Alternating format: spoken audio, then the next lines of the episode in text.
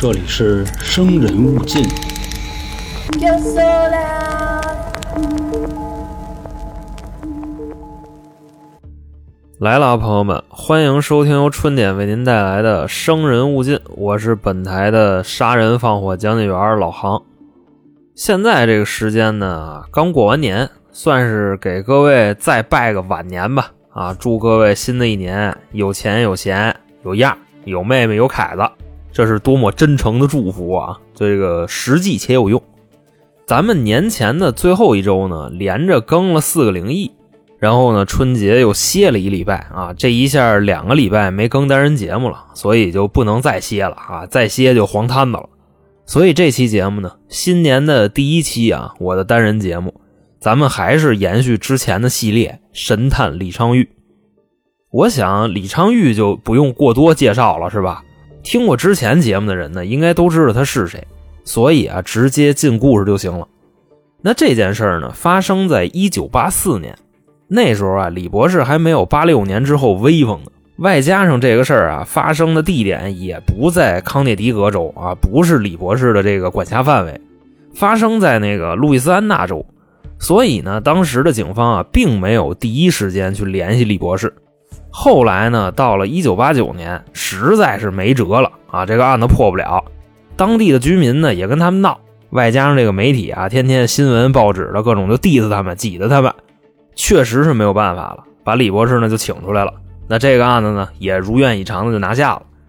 那今天咱们要讲的这个故事呢，非常的有意思，甚至啊连李博士都说，从警这么多年啊，破了六七千个案子都没见过这样的。本案呢有两个当事人，出了事以后啊就开始对着咬。警察呢根据现场的这些线索呀、证据啊、乱七八糟的这些东西啊，也不知道到底是他俩谁犯的这个罪。所以到最后上了法庭，两个人都被判了无罪。你说这叫什么玩意儿，对吧？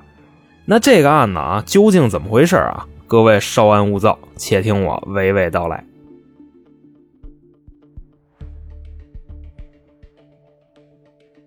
这个案子发生的时间呢，是一九八四年的二月二十四号。这个位置呢，在路易斯安那州新奥尔良这个地方。说当时的这个日子啊，正好还是新奥尔良的狂欢节。这个节呢，也不是全美都跟着过啊，就他们那人过。大概呢，就是戴着各种的面具啊，穿着这个奇装异服，跟街上就造起来了，就这么一个节。说在午夜啊一点四十的时候，新奥尔良的警局啊接到了一个报警电话。这接警员啊把电话拿起来啊，那意思有什么可以帮您。就听这个报警的另一头啊，就着急忙慌的跟那喊：“我操！”啊，我们家有人要宰我啊！就在哪哪哪儿，赶紧过来吧。那边那个接警的呢，一听就啊吓吓一跳啊，就说说那个您别着急啊，要宰你是吧？您先冷静点是吧？把这个事儿他怎么回事啊？这边这哥们就说啊，我这手折了，让人给我打折了啊，流了好多血。说你等会儿啊，我得去看看我老婆去。大概啊过了有那么个两三秒钟，这哥们在电话里就喊上了，就啊。他杀了我老婆啊！拿棒球棍子给他打死了啊！就大概就这么喊。就你想啊，他美国人啊，他当时就说那个 “Oh my god” 那个音啊，就那个“嘎”，他能拉出去十秒去。就 “Oh my god”，就就大概就这样。那边接警的就说：“大哥，你别嚎了，那我们就马上派人过去呗。”那咱简短截说啊，警察没一会儿就到了，进了他们家那大门。首先呢，眼前就是报警这位。浑身都是血，胳膊跟那耷拉着。警察呢，这一看就明白了啊！他报警的时候不是说了吗？胳膊让人给打折了，那可不就耷拉着吗？再往屋里走，就看见墙边啊躺着一个女的。另外说啊，那个墙上啊都是那种溅上的血。那这个女的什么模样呢？首先啊，白衣服、蓝裙子、白鞋，最扎眼的啊，穿了一条黑丝儿。但咱们不要过度的记住这个丝儿啊，因为这跟本案确实没什么关系。只不过啊，就出警那俩警察的都是男的啊，那你说他第一眼往哪瞅啊？对不对？警察走过来，顺嘴一搭这个鼻息啊，这人已经是没气儿了，就已经死了。再看这间屋子啊，已经都没样了，等于说啊，就是乱七八糟啊，哪哪都是血。当时警察就问说：“这死这是你媳妇是吗？”指着躺地上那女的。报警那哥们就说是。警察说：“那你们家还有别人吗？”这哥们说：“有有有俩孩子啊，一男一女。”那说到这儿啊，咱就先简单介绍一下他们家呢这俩孩子啊，女孩大概也就刚出生，就几个礼拜，那个男孩呢差不多三岁左右。警察说：“那瞧瞧吧，啊，孩子有事没事就开始啊挨屋看，把这第一间屋子的这个门推开啊，里边是这女孩，看那意思啊没什么事就呼哈的跟那睡觉呢。那就来到了另一间屋啊，看见这男孩了。这男孩什么样呢？跟地上躺着呢。警察一分析说，这肯定就不是睡觉了，而且说这孩子啊已经三岁左右了，他怎么可能跟地上睡呢？所以啊，还是有事儿。警察呢就过去晃悠晃悠这孩子，结果就真的是那样啊，这孩子昏迷了。再问啊，报警这哥们儿说这怎么回事？这哥们儿来句我不知道。那咱们啊现在就总结一下，这个现场啊，进门第一眼一片狼藉，这屋里啊有很明显那种搏斗的痕迹。靠墙边的位置啊有一个女尸，就死的这个人啊，报案人的妻子。另外再说啊，两间屋有一间屋。那个女孩睡得挺踏实的，没什么事。另外一间屋啊，这个男孩躺地上，是一个昏迷的状态。从警察进屋看了一圈，基本上也就是这样。这会儿啊，你再看这个报案人啊，情绪就已经比较稳定了啊，不像这个刚报警的时候了，鬼哭狼嚎的啊，就那 Oh my God 的啊，就是这德行。说这个给我媳妇宰了，给我胳膊打折了，就这那的啊。现在已经平复很多了，能好好说话了。就冲着这警察呀，就跟人说啊，我叫凯瑞，死的这个呢，我媳妇叫珍娜。说我呀是昨天下午三点多回的家，我这刚一进门啊，迎面就抡过来一棍子，就那种棒球棍子啊，朝我就打过来了。我这赶紧啊抬手一挡，再一看啊，打我这人是我哥们儿，我这哥们儿叫比尔。还没等我反应呢啊，丫就拿这棍子抡我。我说你打我干嘛呀？他说你甭管啊，就打你，哐哐就接着抡。当时啊，我那么一分析啊，我爹都没这么打过我，那不能坐以待毙呀。然后我们俩就撕巴起来了，从这个门口啊一直打到厨房，也不知道打了多长时间啊。我们俩累的都不行了，就窝地上啊就跟那歇着。这块啊有什么说什么啊，这个打架啊一 v 一算是那种最累的。除非说啊，你练过，就什么撂跤啊、自由搏击之类的。正常来说啊，每一下子都是卯足了劲儿打的，反正扛不了多一会儿就没劲儿了。后来呢，这报案人又说，说也不知道过了多长时间，我们俩呀打的都不想打了，可能也就几分钟啊，然后就开始看电视，从三点多一直看到夜里十二点一点，将近得有十个小时。等到半夜的时候啊，我就问他，我说我媳妇呢？他说：“你甭管了啊，挺好的。”我说：“那我孩子呢？”他说：“那你也甭管了，也挺好的。”这时候啊，我一听这话，我就气不打一处来啊！我顺厨房，我拿了把刀，我就给他捅了。这小子挨了我几刀之后，顺着门就跑出去了。我追了几步，没追上，回来我就报警了。就当时啊，报警的时候，我发现我媳妇在墙角躺着呢，那头上啊都是血。后面的事儿你们差不多就都知道了。当时在那个屋里啊，一共有两个警察，因为人出警来了俩嘛。这俩警察啊，你看看我，我看看你，心说这不跟他妈放屁一样吗？哎，俩人打架，先打一起儿，然后打累了不打了啊，中间开始停下看电视，看了差不多得有十个小时，接着打，有这样的吗？说兄弟，你这屁放的真是挺有味儿的，你是让你那哥们给你打傻了吗？就这大哥啊，报案人凯瑞就跟警察说：“说真的，警官没骗您。虽说啊这事儿挺扯的，但确实就是这么回事其实啊，说到这儿，各位可以想想啊，确实是有这种可能性。比方说啊，小时候跟自己哥们打架啊，打着打着发现他妈打不过，再或者说呢，打着打着打累了，真就有可能坐那儿聊会儿天然后聊的差不多了，待会儿一分析谁说不过谁，接着打起来，这确实有可能。”所以当时警察那意思呢，就听完了一摊手啊，说那行吧，那就先跟现场取样吧，拍照片吧。说这个证词啊，就跟放屁似的啊，那也就只能这么着了。然后就在现场啊干这些乱七八糟事儿。最后呢，把那个尸体也给拉回去了。那个昏迷的小孩呢，也送到医院去了。还有啊，就是这报案人凯瑞，他不是这胳膊上给打折了吗？然后啊，再说他脑袋上还有一块伤，就感觉是让什么东西给开了似的，他自己也说不清楚，糊里糊涂的。警察呢，也就把他一块也就弄医院去了。到了医院啊，折腾了半天，这小孩呢，就算是脱离生命危险了啊！就因为各项指标都正常嘛，估计就是什么皮外伤啊、磕脑袋了之类的，就晕过去了。那再说这个报案人凯瑞啊，他是一个什么伤势？首先呢，就是左手让人给打折了啊，确实折了，外加上啊，这个脑袋上有一口子，就是破了。总的来说呢，也不是什么重伤，就是简单处理一下就没事了啊，养着就行了。那伤筋动骨一百天嘛。那刚才啊，听完他描述的这段啊，各位应该还记着，这个案子里边还有第三个人，就是他说的那个把他胳膊打折的那个人，对吧？所以啊，现在的当务之急就是要找着他所谓的这个朋友啊，这人叫比尔。那按理来说啊，这个有名有姓的应该也不那么难找，所以这些警察呢，直接奔这个比尔他们家就去了。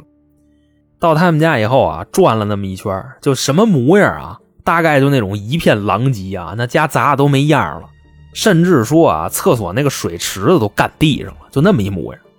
不过说啊，警察并没有在他们家发现比尔，也没有发现血迹，因为这个凯瑞不是说了吗？他把比尔给捅了，哗哗流着血跑的。那在他们家没发现血迹，估计就是比尔没回家。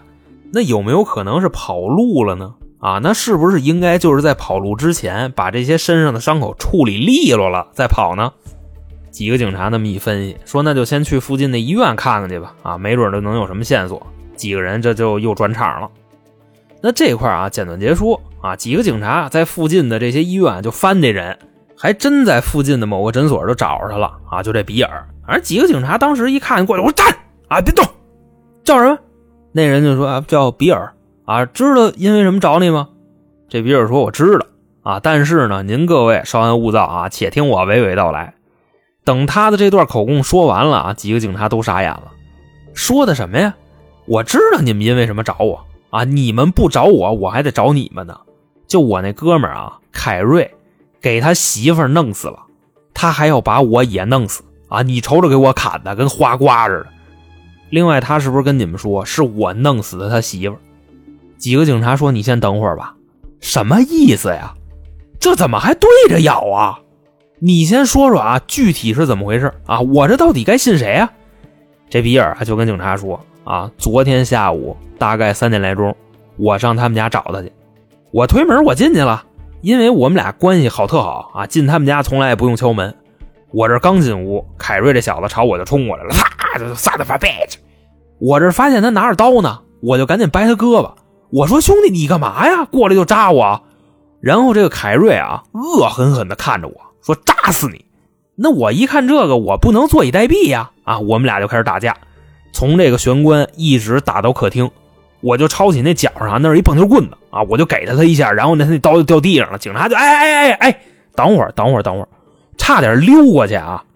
说到这儿，警察就开始拦他，非常好奇啊，兄弟，他为什么要扎你啊？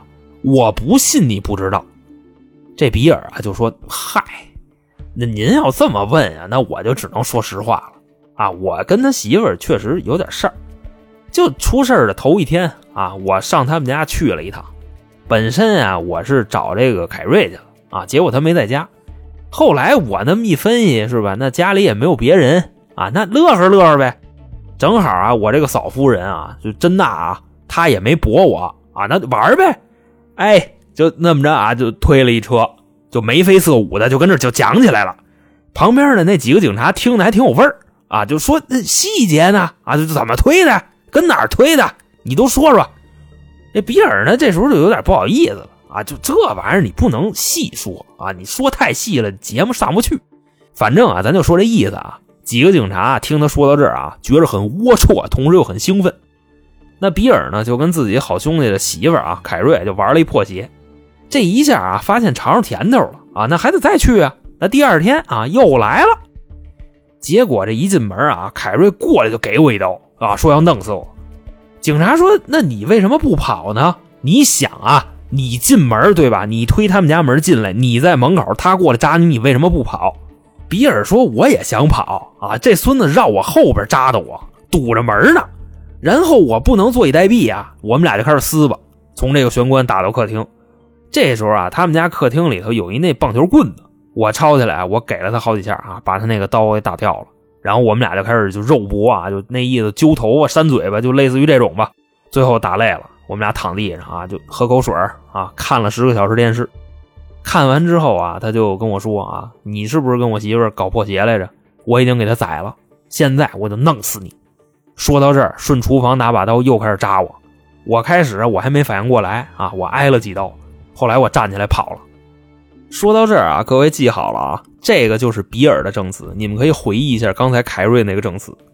那警察听完的反应啊，其实跟大家是一样，说这不就放屁呢吗？啊，就跟刚才说那个凯瑞那套话啊，拿出来又说了一遍。你们哥俩啊，就一进门，他过来拿刀扎你，然后你们俩打架，打累了，又看了十个小时电视，最后他拿刀扎你，你跑了。这个时候啊，还有一个特别重要的细节是什么呢？这个比尔啊，他跟警察说，我就知道凯瑞弄死自己的媳妇儿，他得栽赃给我，就纳了多长时间的闷儿啊？他是怎么知道的？另外说啊，在分析这两个人的口供，除了那开头啊，就进屋那块不一样。那这个报案人啊，凯瑞说他一进门，比尔拿棍子过来就抡他。那比尔又说他一进门，凯瑞拿刀过来就扎他。这块啊是有出入的地方。另外再说啊，就他们俩这口供啊，不是说看了十个小时电视吗？结果警察问他们，你们看的电视是什么？这俩人说的倒是一样。也不几点看的那个《警戒双雄》啊，是一电视剧。看完了这个，又看了一脱口秀啊，叫《强尼卡森今夜脱口秀》。那最后一部分口供呢，说的就是啊，凯瑞说比尔杀了自己媳妇儿啊，还打伤了自己孩子。那比尔呢，说凯瑞杀了自己的媳妇儿以后还要杀他，等于说啊，他们这口供一共分这么三部分。第一部分啊，进门谁打了谁；第二部分啊，一块看了十个小时电视，这倒是能对上，说的完全一样。第三部分又不一样了，那你说这玩意儿，警察到底该信谁呢？后来呢，这些警察也是啊，开始走访调查这两个人，主要呢调查他们的这个身世背景。先说啊，这个凯瑞珍娜夫妇的这个关系啊，就是丈夫与妻子，他们的夫妻关系大概是什么样呢？首先说啊，这个妻子是一个脾气特别暴的人啊，跟这个丈夫啊平时的关系算怎么处于那种特别作、特别虐的那种爱情。三天两头打架啊，能打到一什么份儿上啊？就这个妻子真的啊，打急眼了，给家砸了，那都是太正常的事儿了。咱就说这意思啊。但是每次啊，打完也好，动完手也好，两个人总是能重归于好啊。大概就这么一关系，特别作，特别虐那种。那再说这个比尔啊，他是一个什么情况呢？首先来说啊，这小子最近刚离婚，然后呢，把自己家给砸了。说可能啊是有暴力倾向，咱刚才不是提过吗？给自己家砸了，连水池都抠掉了。原因啊是他最近跟这个自己媳妇闹离婚，打官司，离完了之后呢，没争到孩子的抚养权啊，就这么回事因为这个给家砸了。那一说到这儿呢，我就想起我之前说过的那个啊，就是那个重庆姐弟坠楼的那个，也是跟抚养权有关系的这么一案子。就这么一比啊，咱甭管这个比尔是不是罪犯啊，也能稍微串出那么点人味儿来。那基于新奥尔良警方啊调查出的这些线索啊，他们最后选择什么呢？选择相信这个丈夫，也就是凯瑞啊，怀疑比尔就是本案的凶手。同时呢，还有一个最重要的线索，就是最后啊，法医提供了这个珍妮的死因，说是被钝器击打致死，而这个钝器呢。就是那根棒球棍子，之前啊，两个人的口供里边也提到过这个东西。凯瑞呢就说比尔拿着这根棒球棍子给自己胳膊打折了啊，记着吧。比尔呢自己也说他拿这根棍子打了凯瑞，因为凯瑞拿刀要扎他，而这根棍子的主人就是比尔。那说到这儿呢，警察就开始问他，这根棒球棍子为什么会出现在凯瑞他们家？比尔就说呀，是跟他这个媳妇儿啊，这个偷情，然后把这根棍子给拿进去了。那你说这叫人话吗？你偷情，你拿着家伙去是吗？所以伴随着这些线索啊，警方就把这个比尔，也就是那丈夫的朋友给起诉了。依据的就是啊，这根棍子是属于他的。另外还说啊，就是这个人际关系啊，包括他最近的这个心情啊、心态啊，有暴力倾向，就差不多这么个意思。当时呢，这个丈夫啊，凯瑞。在法庭上也是作为证人出席的。那法官和陪审团是一个什么意思呢？就听完了这两方的口供啊、陈述啊，外加上说警方提供那个线索证据，一致认定啊，这不跟他妈放屁一样吗？确实是两个人对着咬。你说吧，就算是这个漂亮国挺乱的，是吧？但他们那儿的法律也有一条，是什么呢？疑罪从无。就算是啊，所有人都怀疑是丈夫的朋友比尔杀死了他的妻子珍娜，但是谁也没有直接证据。你不能说就因为这根棍儿是他的，然后外加上他最近离婚了，什么乱七八糟，心情不好，你就判定他是凶手。等于陪审团呢，针对这些玩意儿啊，讨论了将近二十四个小时，最后的裁定是什么呢？比尔无罪，当庭释放。所以这个案子啊，当时也就那么搁在那儿了。那人家警方呢，也确实无能为力，因为能收集到的线索或者说证据只有这么多。那等宣判完了啊，这个消息一被散出去，新奥尔良整体就炸锅了。媒体啊就开始报道这个事儿啊，说这个事儿是什么呢？罗生门啊，丈夫还有丈夫的朋友把这个妻子给弄死了啊！到现在他俩对着咬，就不知道谁杀的。你说这事新鲜不新鲜？当地的这个市民啊，也是纷纷的参与讨论，还有这各种的刑侦节目啊，电台什么匣子什么的啊，这些主播也都纷纷的出来说啊，一个一个跟那分析。最后啊，给这当地的警察压的实在是没辙没辙的了。你想啊，这个调查一直持续了好几年，也没有什么结果。终于呢，也是有一个人啊站出来说话了啊。他说的是什么呢？咱们啊能力一般，水平有限啊，还是得请高人来。我认识一大哥，美国著名的物证鉴定专家，这人啊叫李昌钰。说这话的人是谁呢？也是政法口的当地的检察官。那会儿这案子已经五年多了，一九八九年了，直接给这李博士就打了一电话。另外说啊，就请李博士这块啊，还特别有意思。他在这个电话里怎么说的呢？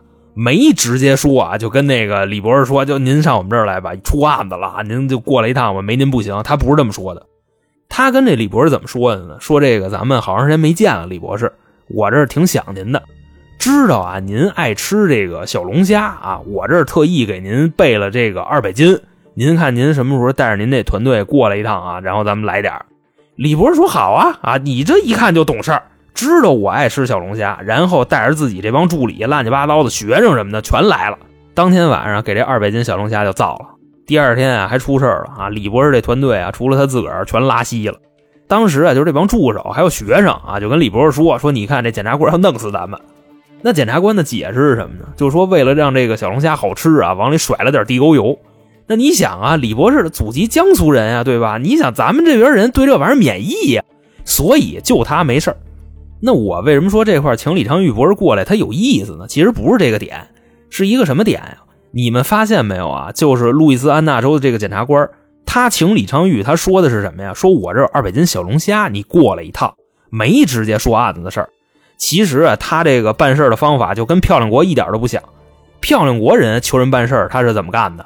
你想啊，就拿瓶红酒，直接上你们家去，到你们家就说啊，我有事求你，什么什么什么事你要是答应，你就把这酒收了；你要是不答应，你给他推回去，就这意思。那这检察官是怎么着呢？哎，先给你叫过来，你先把这东西吃了，甭管你拉稀不拉稀，你是不是吃我东西了，对不对？那李博士一分析，那吃人嘴短啊，所以这事儿就那么接了。